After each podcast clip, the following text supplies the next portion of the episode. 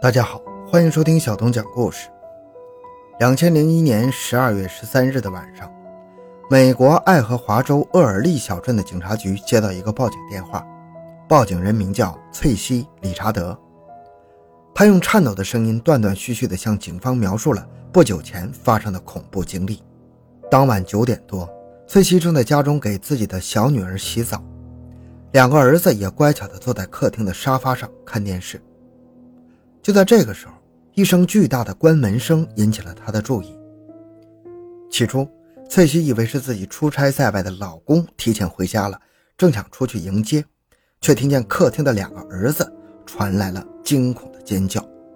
她急忙跑出浴室查看情况，只见两个陌生男子站在客厅的中央，正虎视眈眈地看着两个坐在沙发上的儿子。她大声喝问：“两个人想干什么？为什么闯入他的家来？”两个男子没有回答他的问题，反而直接冲着他走过来。翠西意识到事情可能不对，赶忙将两个儿子抓住，推进了浴室。就在翠西想和孩子们一起躲进浴室的时候，却被跟在身后的男人用手薅住了头发，拽倒在地上，随后扒下他腿上的丝袜勒在他的脖子上。很快，翠西就因为缺氧而昏迷了。恍惚中，翠西仿佛听到了孩子们的哭喊声。在母性的本能的呼唤下，他苏醒了过来，挣扎着爬到了家中放枪的密码柜子旁。由于眼镜在之前的厮打中不见了，高度近视的翠西尝试了好几次才打开了密码锁。他从里面拿出了两把手枪，朝向两个歹徒疯狂的射击。其中一名歹徒当场中弹倒地，另一名则趁乱逃走。这场不明原因的非法入侵才画上了句号。随后，翠西拨打了报警电话。在了解情况后，警方很快就派人赶到了案发现场。为了平复翠西的情绪，专门派出了女性警员全程陪伴安慰这位遭遇不幸的母亲，并询问案件相关的细节情况。按照翠西的描述，家中的物品没有丢失，孩子们也没有受到伤害。除了翠西脖子上的勒痕，一些线索看起来都像是针对非法入侵的正当防卫。在警方勘查现场的过程中，一名二十多岁的男子躺在客厅的地板上，身上中了九枪，其中三枪命中头部，地上杂乱不堪。但是仔细检查后，只发现了一个人闯入的痕迹。房屋门前不远处停放了歹徒的白色轿车，在车的主驾驶位上发现了一个红色的笔记本。除此之外，并没有发现更多的线索。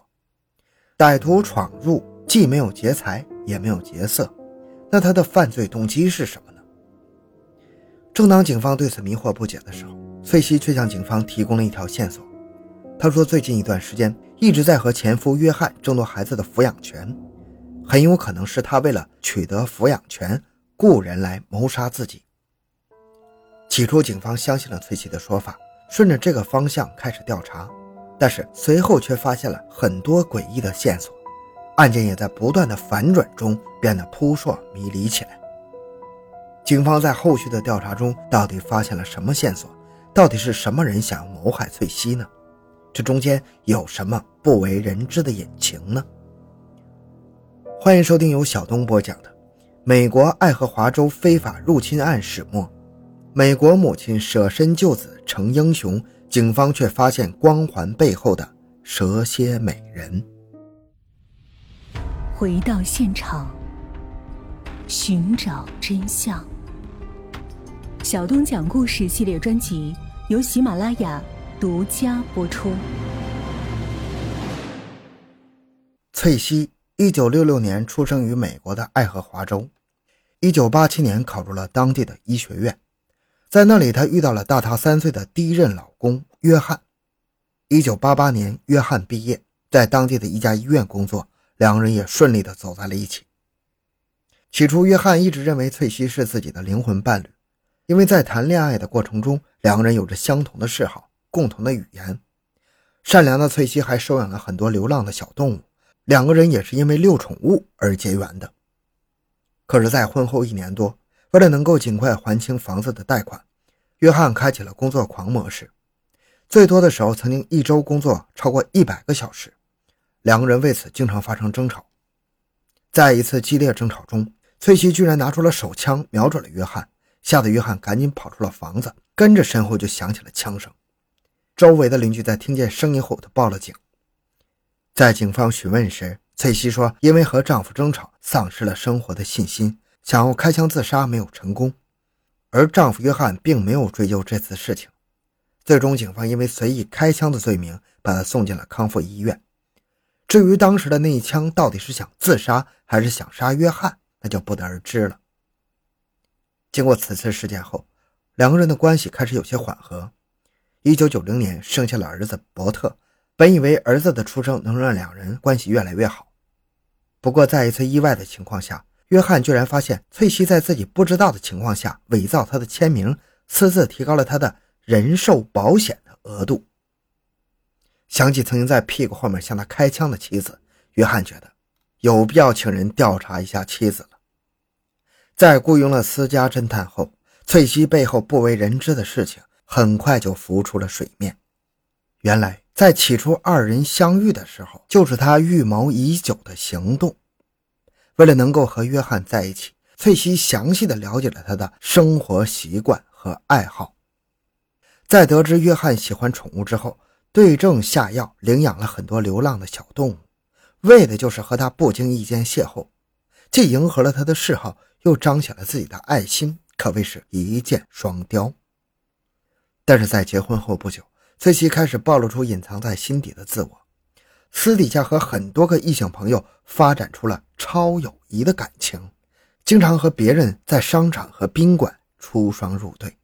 一直被蒙在鼓里的约翰，早就被他戴上绿帽子了。在私家侦探调查翠西的过程中，还发生一件事儿也正是这件事的出现，让两个人的婚姻走到了尽头。一天，正在医院上班的约翰接到翠西的电话，说有重要的事情想和他说。约翰以为是妻子回心转意了，赶忙请假往家中赶。结果走到一半，突然接到了私家侦探的电话。当得知了约翰正在往家中赶后，侦探立刻警告他千万不要回家，因为此时的翠西正在他的监视下和别人约会。短时间内根本不可能回到家中。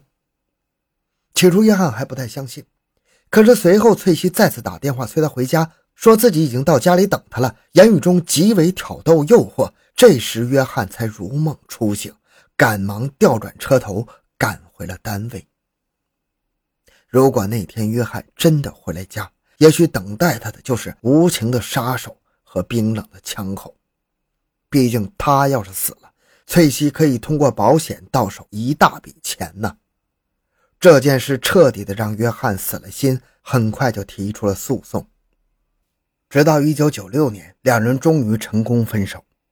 不过，约翰不仅没有得到儿子的抚养权，还被分走了大量的财产，每月还要支付三千美元的抚养费，可谓是赔了夫人又赔儿子又赔钱。但是，翠西很快找到了接盘的下家。在和约翰离婚的那段时间里，翠西在网上认识了一个澳大利亚的商人麦克。在聊天的过程中，麦克对翠西有相见恨晚的感觉。当得知他离婚后，麦克很快从澳洲飞到了美国，两人相处了仅仅十八天就登记结婚了。度过了婚姻的甜蜜期之后，麦克就开始困扰了。原来他发现翠西出轨了。更为夸张的是。翠西在和这些情人关系闹僵之后，经常会以性侵的理由将对方告上法庭，在得到大笔的封口费后才会罢休。这番操作不仅是家丑外扬，也让麦克生活在了众人异样的目光中。为了能够挽救婚姻，他们全家搬到了厄尔利小镇。两人的感情在搬家后似乎真的稳定了，很快有了一个儿子。两千年，小女儿也出生了。唯一烦心的就是前夫约翰一直通过诉讼争夺大儿子伯特的抚养权。直到两千零一年发生了咱们开头讲的那一幕，警方在调查了入侵死者后的身份，得知年轻人名叫达斯丁，是个标准的电脑宅男，平日里和翠西家的关系很好。根据翠西的描述，达斯丁应该是受到了前夫的约翰的雇佣来谋害他的。可是真相真是像他说的那样吗？当警方将达斯丁的事情告诉他母亲之后，这个年近半百的老母亲瞬间就崩溃了。她不明白儿子为什么会死在邻居的家中。因为在达斯汀离开前，他曾对他说要去朋友家帮忙修理电脑，怎么到了警察的口中就变成了非法入侵了呢？